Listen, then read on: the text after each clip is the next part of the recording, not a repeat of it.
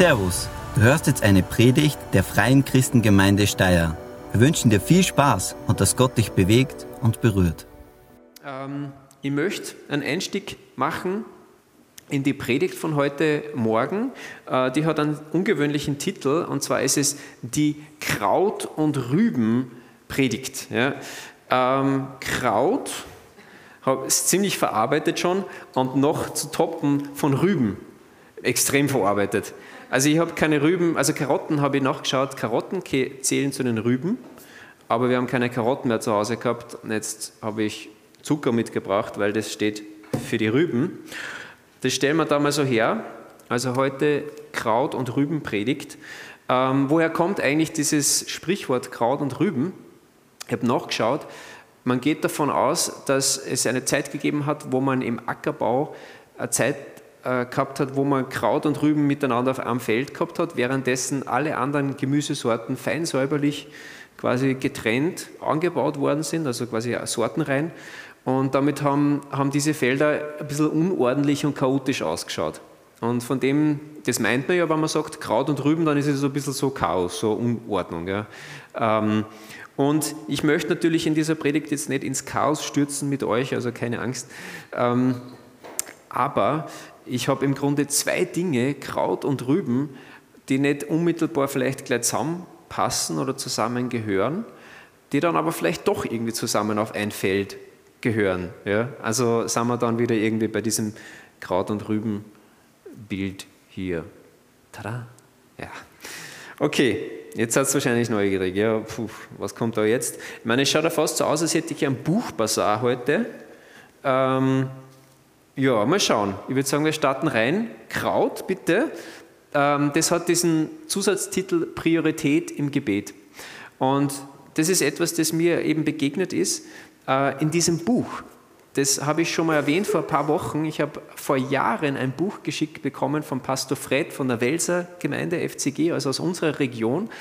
Ähm, und das ist dann in einem meiner Buchstapel gelandet, weil es gibt so viele Bücher, ihr kennt das vielleicht. Wo fängt man an, was liest man? Und dann landet es so auf einem Stapel. Und ich habe dieses Jahr für mich selbst, ich bin eigentlich nicht der, der Neujahrsvorsatztyp, aber irgendwie habe ich mir gedacht, keine Ahnung, wie ich auf die Idee gekommen bin, ich mache eine Lese-Challenge mit mir selbst. Äh, habe dann so eine kleine Liste auf meinem Spiegel im Bad und versuche jeden, also jede Woche mindestens viermal, mindestens eine halbe Stunde in einem gehaltvollen Buch zu lesen. Ähm, und wenn ich das viermal die Woche oder mehr schaffe, dann kann ich das abhackeln die Woche. Dann habe ich die Challenge geschafft in der Woche. Und es war erstaunlich, ich habe dann innerhalb von ein paar Wochen vier, fünf Bücher mal fertig gelesen, weil ich lese sehr oft bis zwei Drittel und dann geht nichts mehr weiter. Ich weiß nicht, ob ihr das kennt.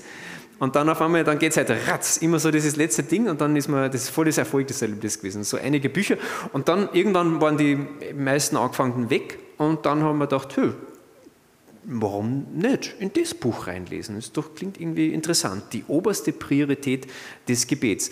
Ursprünglich, wie ich das Buch bekommen habe, haben wir gedacht, es ist einfach nur wieder ein Buch über Gebet und ein Buch, das sagt, Gebet sollte oberste Priorität haben. So habe ich sie verstanden. Aber das ist nicht gemeint hier. Wenn man dann reinliest, merkt man, da ist eigentlich was anderes gemeint. Und das möchte ich mit euch ein bisschen anschauen, äh, weil ich glaube, dass es eben tatsächlich dazu führen könnte, dass wir vielleicht mehr so beten, wie es besser wäre für uns, ja, als Gemeinde, äh, auch für den ganzen Leib Christi. Ähm, also was nämlich die Aussage ist von diesem Buch ist, dass es bestimmte Gebete gibt, die eine höhere Priorität vielleicht haben sollten oder eigentlich ganz sicher laut Pastor Fred haben sollten. Welches Gebet ist es? Er spricht vom Gebet für Gläubige.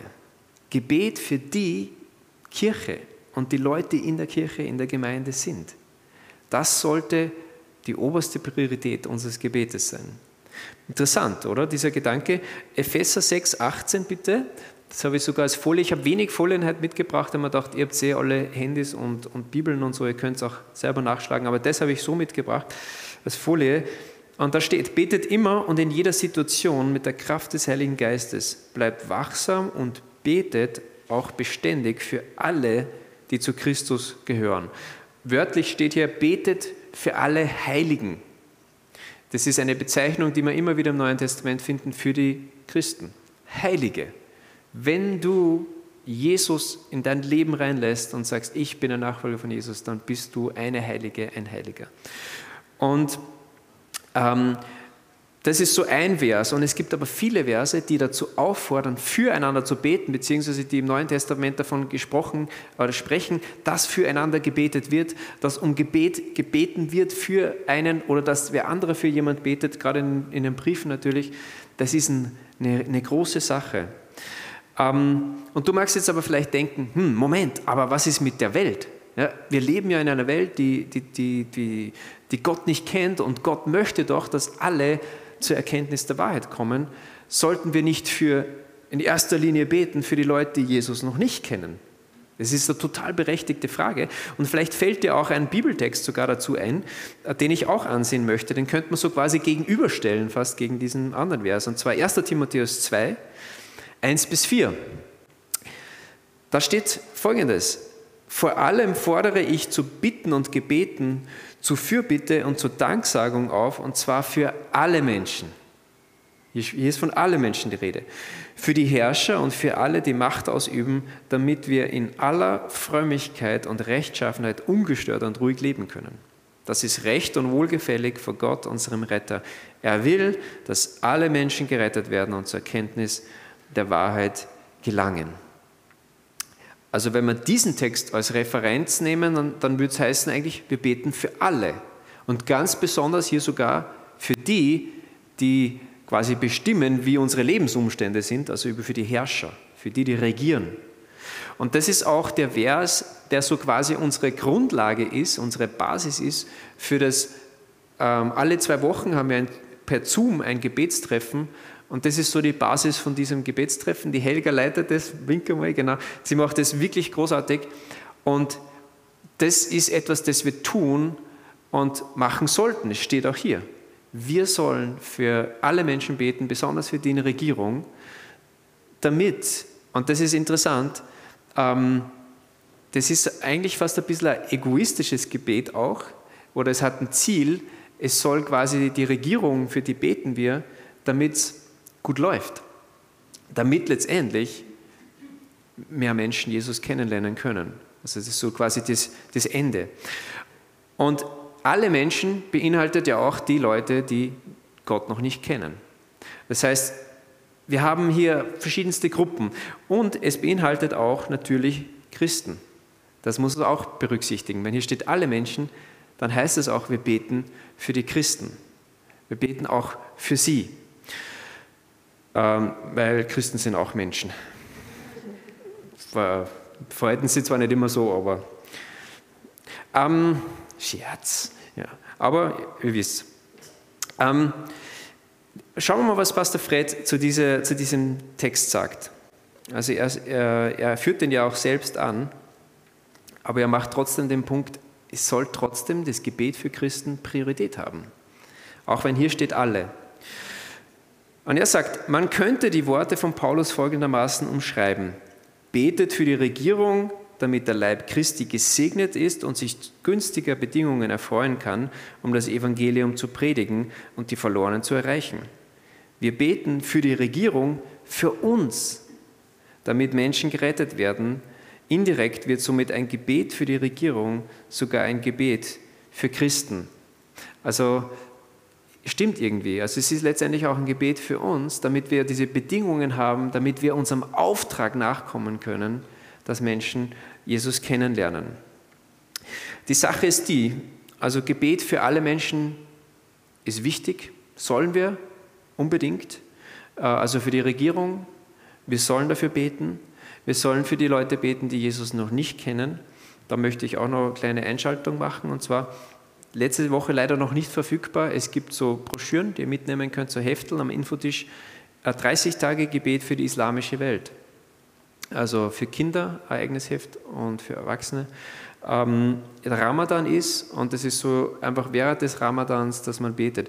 Aber ich glaube, es ist wichtig, wenn man dieses Heft mitnimmt, daran zu denken, wir beten nicht nur für die Leute, die Jesus noch nicht kennen, sondern wir beten ganz besonders in alle Länder hinein, wo Leute sind, die Jesus schon kennen und dass Gott sie stärkt und dass Gott sie gebraucht, dass Leute durch sie Jesus kennenlernen.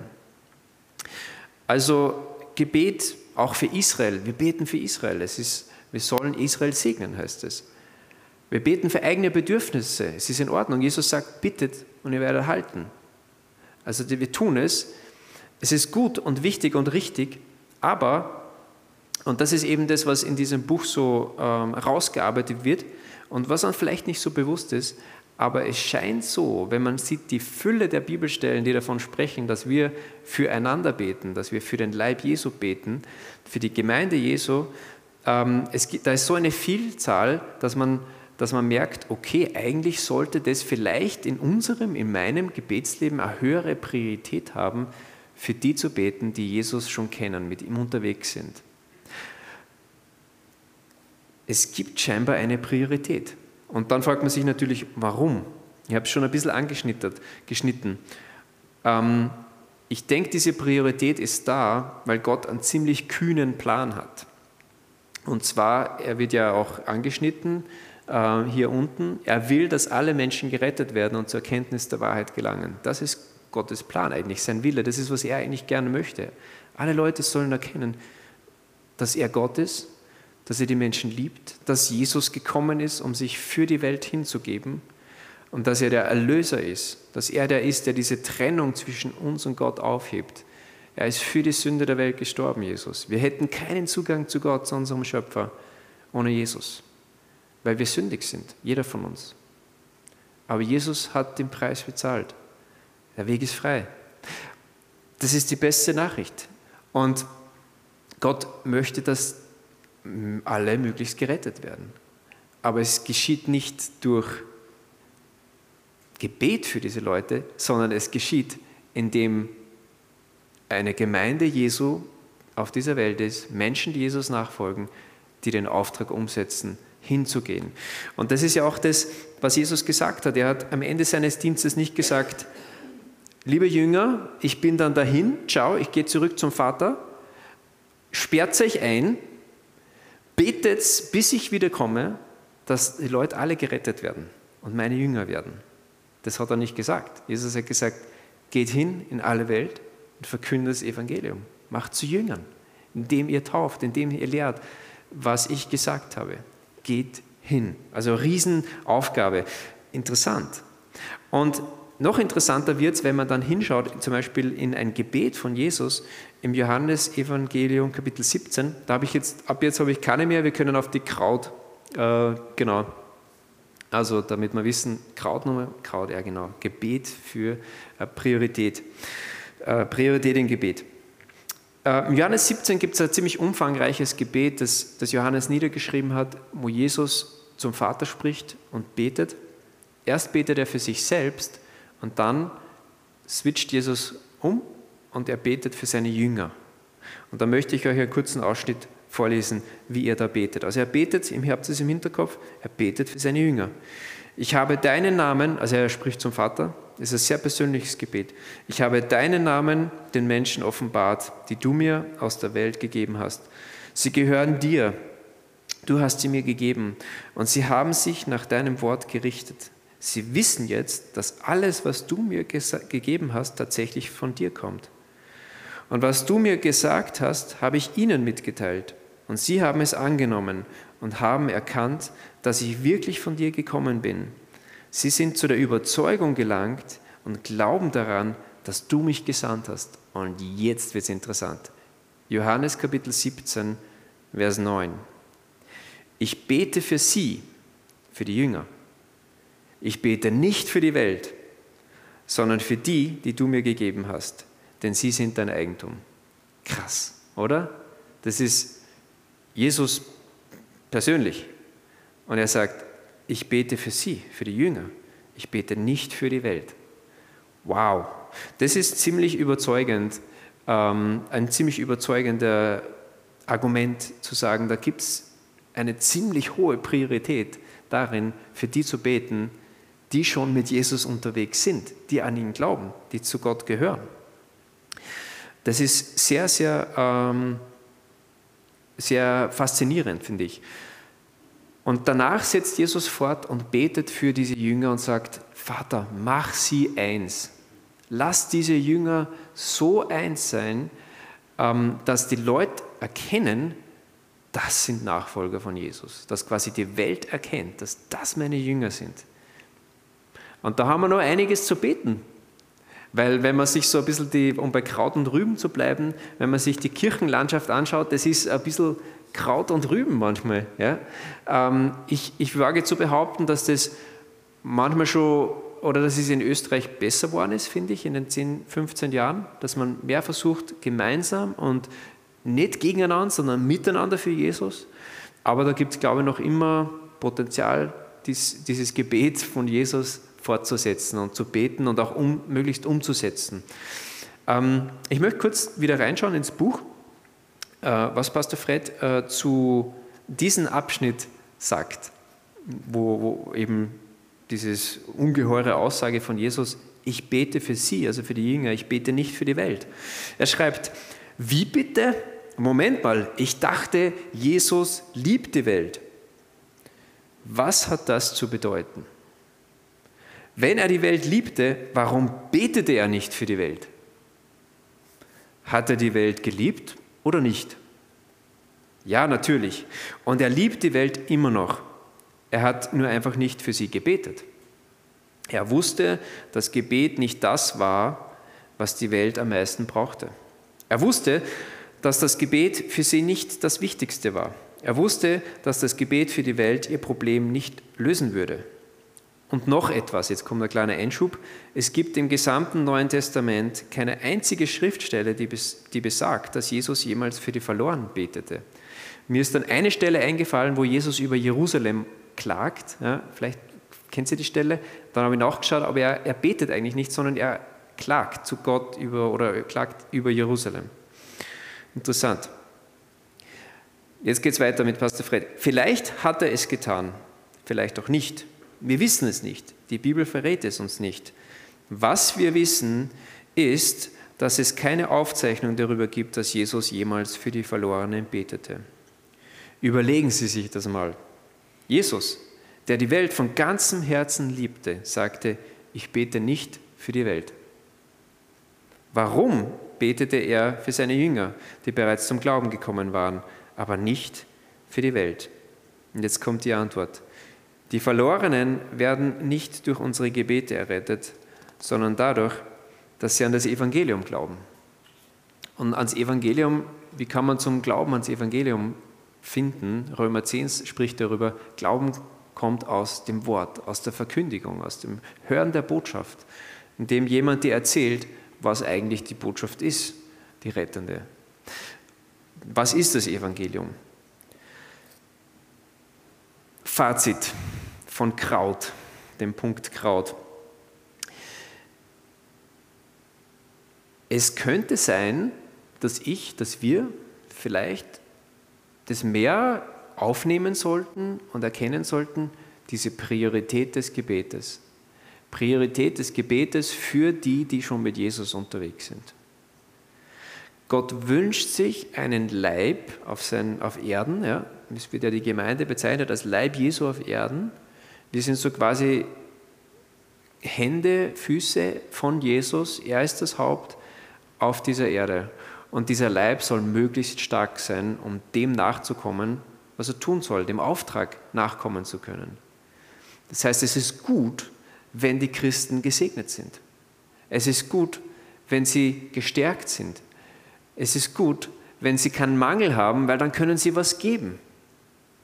Also das ist letztendlich etwas, das wir auch mit in der Hand haben, indem wir füreinander beten, füreinander einstehen. Wir haben zum Beispiel heute im Mitarbeitergebet gesagt, okay, wir machen es mal anders. Wir beten jetzt weniger mal für den Gottesdienst, sondern wir beten füreinander. Und ich habe das eigentlich als sehr erfrischend empfunden und stärkend für mich, dass jemand jetzt für mich betet und mich segnet und Gutes in mein Leben reinspricht im Namen Gottes. Das hat gut getan.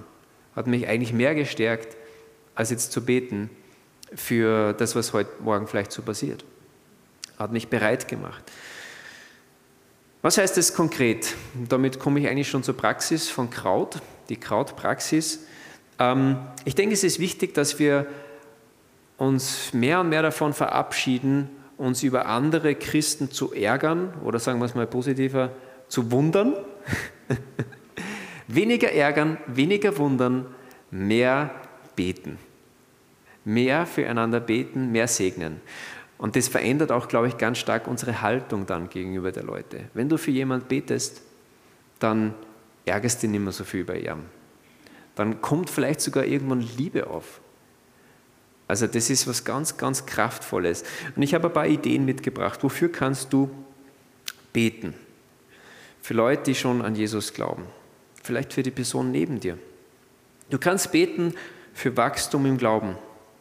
Du kannst beten für Gesundheit, für gute Beziehungen, für starke Ehen, finanziellen Segen, den richtigen Job, wenn jemand auf der Suche ist oder wechseln möchte oder ja, Befreiung von Gebundenheit und Süchten. Ich habe diese Woche jemand getroffen und die Person hat mir erzählt, ich, sie hat eine Liste geschrieben mit Leuten, wo sie weiß, die, die sind Nachfolger von Jesus und die haben zu kämpfen mit Süchten.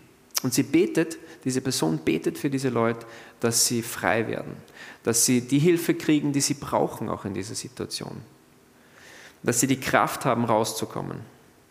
Du kannst beten für Schutz und Bewahrung vor Unglück. Du kannst beten, dass die Erkenntnis zunimmt von diesen Leuten, die Erkenntnis Gottes. Darum ging es in den letzten Wochen auch. Dass sie erkennen auch, was Gott für Pläne für ihr Leben hat. Dass deine Glaubensgeschwister Salz und Licht sind im Alltag. Du kannst beten, dass Möglichkeiten da sind, das Evangelium zu erzählen im Alltag, einfach in Gesprächen zu erzählen vom eigenen Glauben an Jesus. Und dass auch der Mut da ist, das, diese Möglichkeiten zu nutzen. Das ist ein Gebet, das man sprechen kann. Du kannst beten um mehr vom Heiligen Geist. Dass all das, was der Heilige Geist gibt, die Frucht des Geistes, dass das Realität wird im Leben deiner Glaubensgeschwister. Kraft, Freude, Frieden, Geduld, Sanftmütigkeit, all das. So viel gibt es eigentlich, dass wir reinsprechen können ins Leben unserer Glaubensgeschwister. Und ich glaube, das sind Gebete, die im Willen Gottes sind, weil wenn wir sehen, wie Jesus betet, ich bete nicht für die Welt, sagt er, sondern ich bete für die Jünger. Stärke sie, gib ihnen Einheit. Ähm, ich glaube, das ist, sind Gebete, die Gott hören wird und wo er etwas bewegen wird unter uns. Ganz sicher. Und auch, ich münze das mal um. Wenn du dich ärgerst über mich, vielleicht weil ich die Leitung der Gemeinde nicht so cool mache, bete für mich dass ich es besser mache, dass ich mehr Weisheit habe. Wenn dir meine Predigten nicht taugen, bete ganz viel für mich, dass es besser werden, dass ich Erkenntnisse habe von Gott. Versteht ihr? Das ist ein gutes Tool, ein gutes Sache und ich brauche das. Und auch du brauchst Gebet, denke ich, wenn du Jesus nachfolgst. Wenn du an jemanden denkst, Nutz diese Chance. Wenn du an jemanden denkst, der schon Jesus nachfolgt, nutzt das gleich als Chance. Okay, ich bete jetzt gleich für die Leute. Weil wir denken dann oft so über die Person nachher, machen aber nichts. Und das ist ja eigentlich vielleicht sogar Gottes Geist, der dich erinnert an eine Person. Bete gleich mal für die Person. Frag Gott, hast du vielleicht sogar irgendein prophetisches Wort oder ein Bibelvers oder irgendetwas oder etwas, wo ich die Person ermutigen kann. Denk drüber nach, vielleicht wo sind die die Stärken dieser Person, wo kann ich die Person bestärken in dem, was einfach Gott in sie reingelegt hat. Schreibe eine Nachricht. Also bete, bete, bete für den Leib Christi und mach es einfach zu einer höheren Priorität. Und vielleicht habe ich dir auch Lust gemacht auf dieses Buch. Ich kriege keine Provision von Pastor Fred, er weiß gar nicht, dass ich darüber rede, aber ich feiere es trotzdem, dass er das geschrieben hat und sich die Zeit genommen hat. Es ist ziemlich humorvoll geschrieben. Ähm, der ganze Titel ist Die oberste Priorität des Gebets, der Schlüssel zur Erweckung, Fred Lambert. Vielleicht kann man das auch in die Notizen reingeben von, äh, von unserer YouTube-Dingsbums. Genau, weiß nicht, das Kommentarfeld, nein, nicht Kommentarfeld, da gibt es ein Notizfeld oder so, glaube ich. Ich weiß nie, wie das heißt. Ähm, da kann man sicher auch nochmal reinschreiben. Abschließend noch eine Sache. Wenn du hier bist oder zuhörst und es siehst und du sagst, ich bin eigentlich noch nicht so ein Nachfolger von Jesus, ich bin mir noch nicht ganz sicher mit den Ganzen, ich glaube, selbst du kannst beten für die Leib Christi, für die Gemeinde Jesu. Weil ich glaube, wenn du für das betest und die Gemeinde mehr so wird, wie Gott sich Gemeinde vorgestellt hat, dann möchtest du sehr bald Jesus dein Leben geben, dich taufen lassen und Teil der Gemeinde sein. also ich glaube, selbst, selbst da kann man, etwas, kann man etwas anfangen mit Kraut. Weil das war jetzt Kraut. Und jetzt kommt Rüben. Rüben, kompletter Schwenk, ähm, aber vielleicht auch nicht. Es hat vielleicht doch ein bisschen was miteinander zu tun, aber es ist ein bisschen eine andere Thematik. Und zwar, äh, ich lese momentan im Hebräerbrief und der Hebräerbrief ist ein bisschen eckig. Es ist ein, ein Schreiben im zweiten Teil der Bibel, im Neuen Testament. Und es ist ein bisschen eckig zum Lesen, weil da wird immer wieder aus dem ersten Teil der Bibel, dem Alten Testament, ganz viel zitiert. Und das hat einen Grund, weil dieses Schreiben erging an Leute, die aus dem Judentum waren, aber Christen geworden sind. Das heißt, die konnten ganz viel anfangen mit diesen jüdischen Schriften, mit dem Gesetz, mit der Tora, mit den fünf Büchern Mose, mit, dem, mit, mit Psalmen und das war für sie einfach ganz normal. Aber diese, diese Christen, an die geschrieben wird, die waren so ein bisschen am Wackeln, kann man so sagen. Also sie waren am Überlegen, ob dieser Weg mit Jesus wirklich der Weg war oder ob nicht der Weg, den Leute um sie herum oder den sie früher gegangen sind, zum Beispiel der Weg des Judentums mit ganz klaren Gesetzen und Regeln, ob das nicht der bessere Weg war.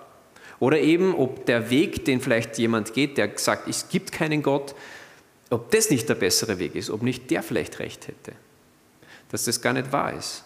Oder ähm, dass, also wie auch immer, es gibt, die, es, sie so Zweifel, was ist der Weg? Ja? Was ist der Weg, den wir gehen sollen? Und darauf gibt der Autor sozusagen ein, in, äh, wie viele Kapitel sind es? 13, glaube ich. Ja, in 13 Kapiteln dann die folgende Antwort. Nein, Leute, Jesus ist das volle Paket. Es wird nicht besser. Es wird nicht besser, Leute. Und dann ähm, er möchte euch einfach einen kurzen Ausschnitt. Er argumentiert so ein bisschen und sagt: Hey Leute, Kapitel 1, Vers 3, er, also Jesus, ist das vollkommene Abbild von Gottes Herrlichkeit. Also Jesus ist Gott in voller Pracht. Und dann sagt er weiter im Kapitel 2, er hat den Tod auf sich genommen, damit durch Gottes Gnade allen Menschen der Weg zur Rettung offen steht. Also Gott gibt sich voll rein und er stirbt für die Welt und, und gibt ein Riesengnadenangebot an alle. Und dann springe ich zu Kapitel 10 und dann sagt er, wir haben jetzt also, liebe Geschwister, einen freien und ungehinderten Zugang zu Gottes Heiligtum. Jesus hat ihn durch sein Blut eröffnet. Er hat einen Weg gebahnt, den bis dahin noch keiner gegangen ist, ein Weg, der zum Leben führt. Also er sagt, Jesus ist einfach alles und er führt uns hin zum Leben durch das, dass er sich selbst hingibt. Besser wird es nicht. Besser wird es nicht. Und bleibt da dran. Also das ist so diese, wenn ich das zusammenfassen würde, diese Gesamtbotschaft vom Hebräerbrief. Und ich denke, das ist ein aktuelles Wort für unsere Zeit. Um ganz konkret auf unser Gemeindeleben umzuschalten, ich möchte mal ein paar Zahlen euch präsentieren ich habe keine Folie dazu, braucht man nicht, weil es so einfach ist. Vor Corona hatten wir im Durchschnitt 85 Gottesdienstbesucher mit den Kindern. 85 im Schnitt. Das heißt, wir hatten ganz normale Sonntage teilweise, da waren 100 Leute da, an ganz normalen Sonntagen. Jetzt, heute, haben wir im Schnitt 55 circa. Von 85 auf 55, ich bin draufgekommen, ich kann nicht mehr Prozent rechnen. Ich habe echt so eine App gebraucht. Äh, ich habe es nicht hingekriegt, vielleicht kann man es mir erklären, das war so peinlich.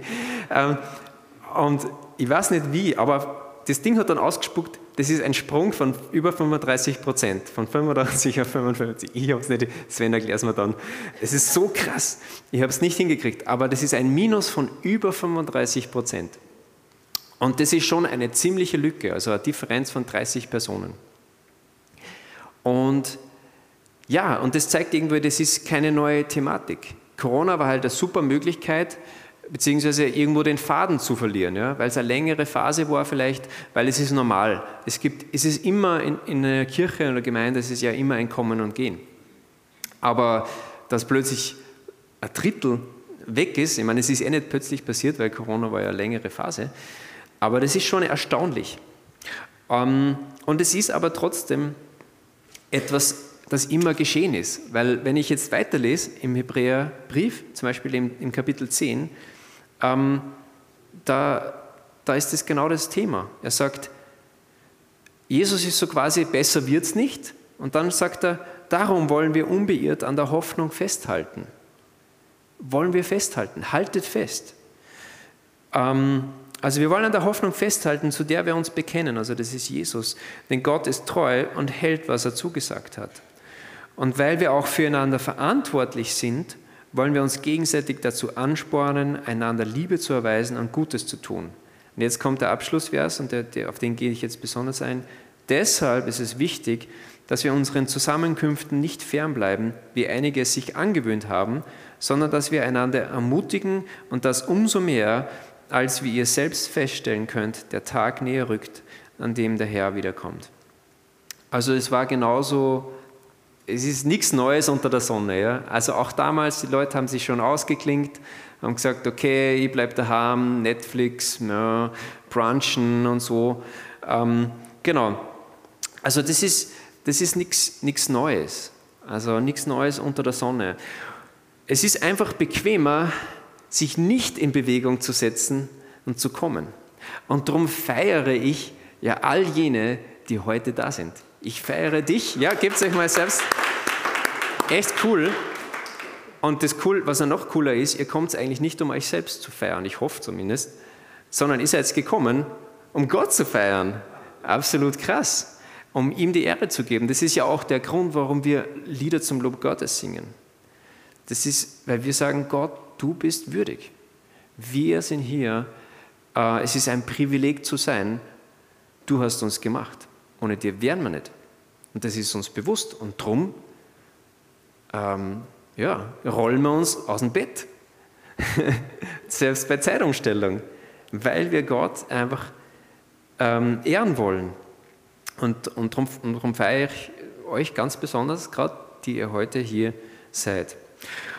Aufgeben ist einfach immer leichter. Und da bin ich auf was gestolpert, möchte ich euch kurz vorlesen. Ich finde es so erstaunlich, wie immer wieder diese Parallelen sind, Ehebeziehung und Beziehung zu Gott. Da ist so viel Parallele.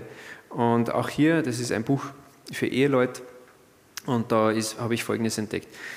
Die Fachzeitschrift Social Psychology Quarterly veröffentlichte 1996 eine Studie, die belegte, dass das Glücksgefühl bei den meisten Paaren in den ersten 20 Ehejahren etwas abnimmt. Sehr vorsichtig ausgedrückt, finde ich. Aber diejenigen, jetzt kommt's, bleibt's, bleibt's dran.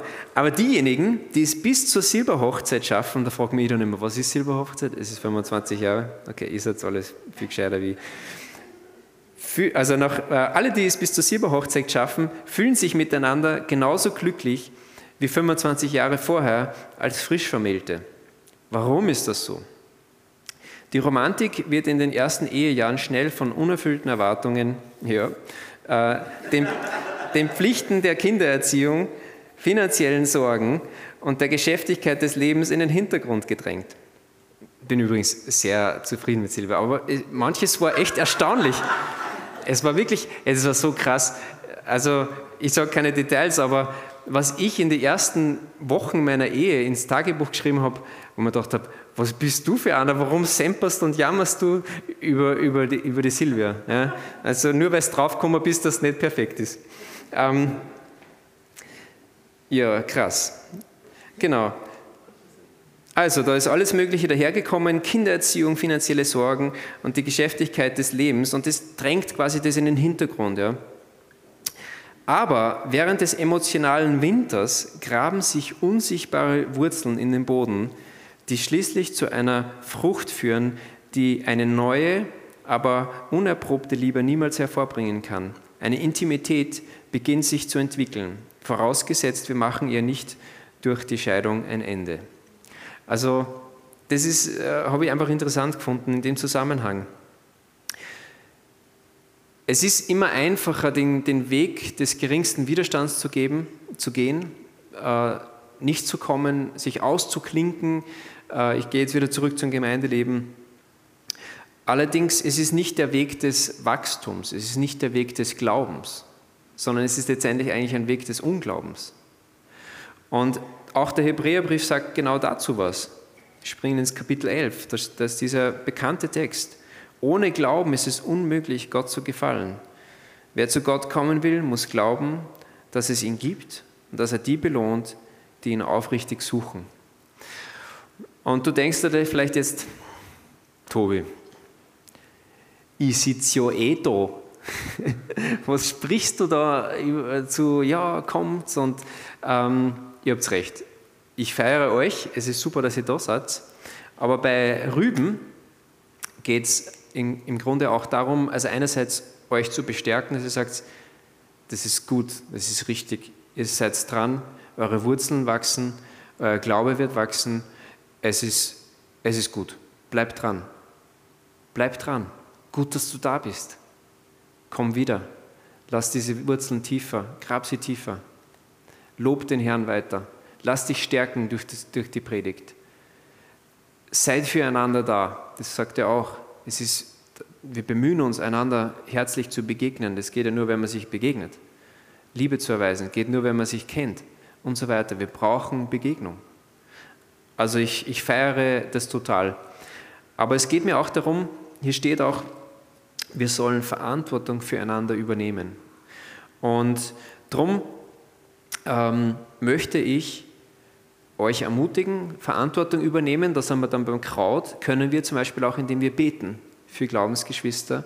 Aber bei, bei Rüben geht es mir jetzt auch darum, dass wir ganz konkret sagen, okay, Ostern kommt und wir haben als Leiter auch gesprochen und Ostern ist eine wunderbare Möglichkeit zu sagen, wir wollen besonders all jene einladen, die sich so ein bisschen abgeseilt haben, ausgeklingt haben, wo vielleicht der Glaube auch ein bisschen ins, ins Wangen gekommen ist, möchten Sie ermutigen und herzlich einladen. In zwei Wochen ist Ostern. Einfach dabei zu sein wieder. Und dann wollen wir hoffen und beten, dass Gott einfach Glauben neu entfacht. Auch unseren Glauben. Wir sehen, da geht was. Ja, lasst uns vorangehen, gemeinsam vorangehen. Lasst uns mehr auch füreinander im Gebet einstehen. Und ich glaube, Ostern ist eine super Gelegenheit, ohne Ostern, ohne Auferstehung wäre dieser Raum leer. Ähm, Jesus wäre einfach irgendein Gelehrter gewesen, der vor 2000 Jahren gestorben ist. Auf tragische Art und Weise. Aber um wieder auf den Hebräerbriefschreiber zu kommen, er ist das vollkommene Abbild Gottes Herrlichkeit. Kapitel 2. Er hat den Tod auf sich genommen, damit durch Gottes Gnade allen Menschen der Weg zur Rettung offen steht. Besser wird es nicht. Und das feiern wir Ostern und, und begegnen unserem Herrn und sagen, wir, wir, wir danken dir, Jesus, für alles, was du für uns getan hast. Wir feiern dich, wir ehren dich, wir glauben an dich. Wir haben ein neues Leben durch dich. Weil du lebst, können auch wir leben in alle Ewigkeit hinein. Und darum überleg, wen könntest du einladen? Und wenn du ein bisschen überlegst, fallen da schnell mal drei, vier, fünf Leute ein, bin mir ganz sicher. Und wenn wir da alle ein wenig aktiv werden, Ostern wird cool. Wird ziemlich cool. Wird ziemlich voll. Müssen wir die Abstände ein bisschen reduzieren bei unseren Reihen, weil die sind ja wirklich first, first, first, first class. also solche Abstände wie wir haben, hat keiner, kaum jemand in der Kirche. Genau. Damit wir den Raum voll kriegen.